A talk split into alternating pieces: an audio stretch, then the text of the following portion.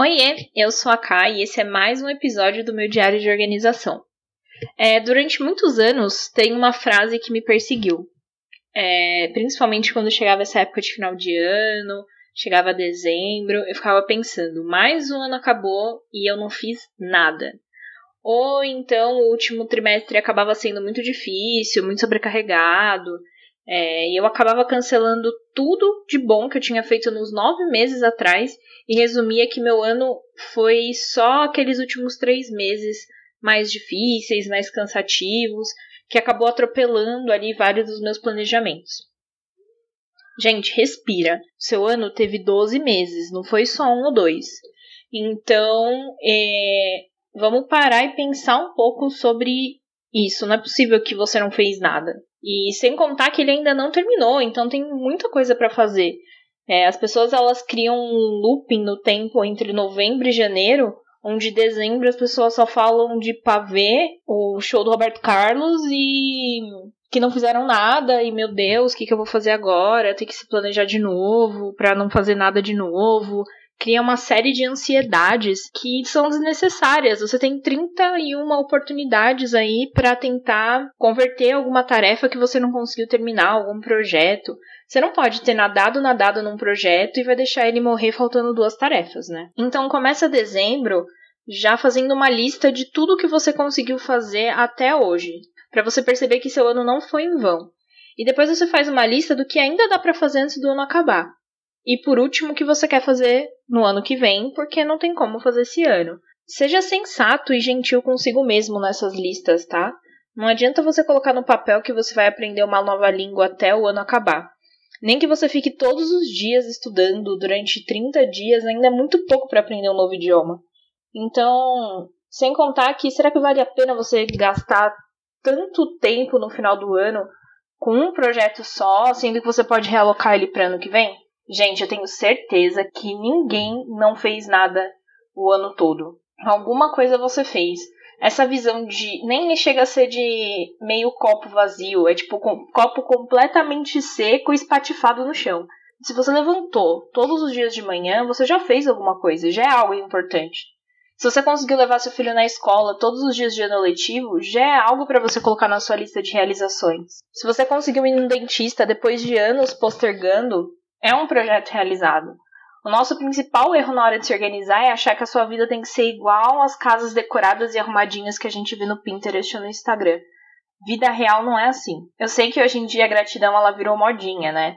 Mas seja grato a você mesmo pelas coisas que você fez. Entenda, tá? Principalmente entenda o porquê você não conseguiu fazer outras coisas. Talvez faltou esclarecer melhor, talvez dividir, planejar, delegar, aproveita essa revisão do ano para se autoconhecer. Eu já comentei com vocês que no inverno eu fico super reclusa, né? Fico mais quietinha e introspectiva. Eu fico mais no meu cantinho e às vezes eu prefiro fazer coisas que não incluam sair e tal. E durante muito tempo eu chegava no meio do ano, que é a época que faz frio aqui no Brasil, e eu super me desanimava em continuar meus projetos até dezembro, porque quando passava esse período e chegava em setembro, eu sentia como se eu tivesse totalmente saído dos trilhos, perdido o rumo. E aí eu simplesmente deixava pra lá, sabe? Ah, não, ano que vem eu começo. Então, basicamente, meu ano tinha seis meses. Quando você se conhece melhor, quando você entende os seus momentos, que tem horas que você não tem energia e tem outras horas que você tem mais, você se liberta da ideia que você tem que ser produtivo o tempo todo, o dia todo, o ano todo é, que você tem que estar tá fazendo alguma coisa para ser produtivo. Aliás, quem disse que descansar não é ser produtivo, né? Se você está cansado, a, a, a principal tarefa que você tem que fazer é descansar, não tem outra coisa a fazer. Cuidar de você também tem que ser um projeto e também é produtividade, sabe? Se a gente se organiza para cuidar da gente, a gente muda muita coisa na nossa vida. Bom, gente, eu espero que eu tenha passado a mensagem principal para vocês nesse episódio mais curtinho. Uh, com certeza você fez sim muita coisa esse ano, você só precisa se lembrar, se conhecer.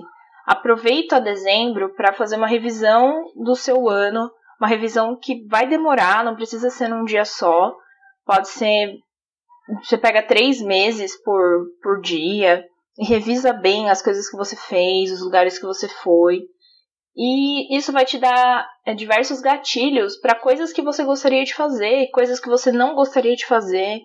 Então, é sempre bom pensar, refletir bastante sobre isso. E aproveita esse momento de dezembro que tá todo mundo seguindo essa esse ritmo para fazer também. Eu queria aproveitar para lembrar vocês que eu comecei aquele grupo que eu comentei com vocês nos episódios anteriores. O link para acessar os grupos do WhatsApp e do Telegram vão estar no link aqui na descrição desse episódio. Funciona mais ou menos assim. São 31 dicas que são dadas uma por dia durante um mês, né, 31 dias, onde vocês vão recebendo num grupo que ele é mudo, tá? Então só a interação é só minha. E eu, eu envio para vocês como se fossem tarefas diárias. E a primeira é destralhar, porque a gente sabe que não dá para organizar bagunça.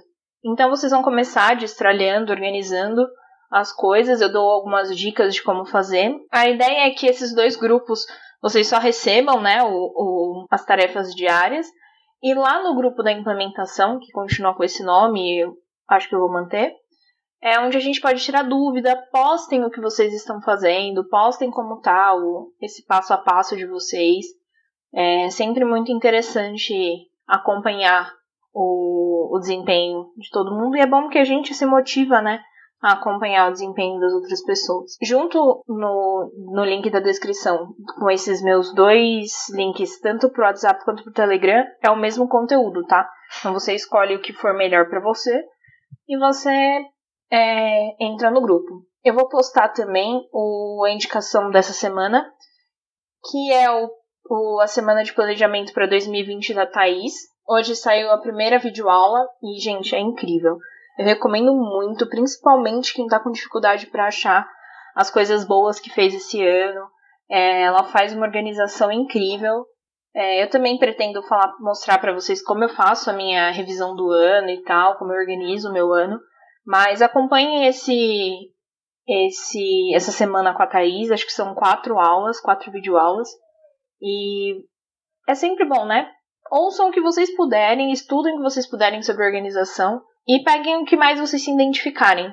Acho que esse é o mais importante de tudo, né? Outra coisa, se você tiver alguma história, ou alguma pergunta, uma dúvida, alguma coisa que você queria me contar sobre organização, eu vou pedir para você me mandar um e-mail contando a sua história, a sua pergunta, falando sobre você, falando sobre o seu dia, sua rotina e o que, que alguma ajuda que você precise. Você pode me mandar e aí eu vou ler aqui no próximo episódio. Eu vou escolher duas ou três histórias, dependendo de quantas eu receber por e-mail, para ler aqui e a gente conversar sobre o assunto, tentar ajudar da melhor forma, tá? Então, a partir da. Assim, a partir que eu começar a receber os primeiros e-mails, é, podem contar a história de vocês. Se for um e-mail muito longo, não tem problema, eu leio, mas aí na hora de apresentar aqui, é lógico que eu dou uma resumida. Mas aproveitem. Se vocês tiverem desabafos, tem alguma coisa sobre organização aí presa no seu coração, manda que a gente converse tente entender o seu caso, tá bom? É, bom, então é isso. Eu vou ficando por aqui. Valeu, falou!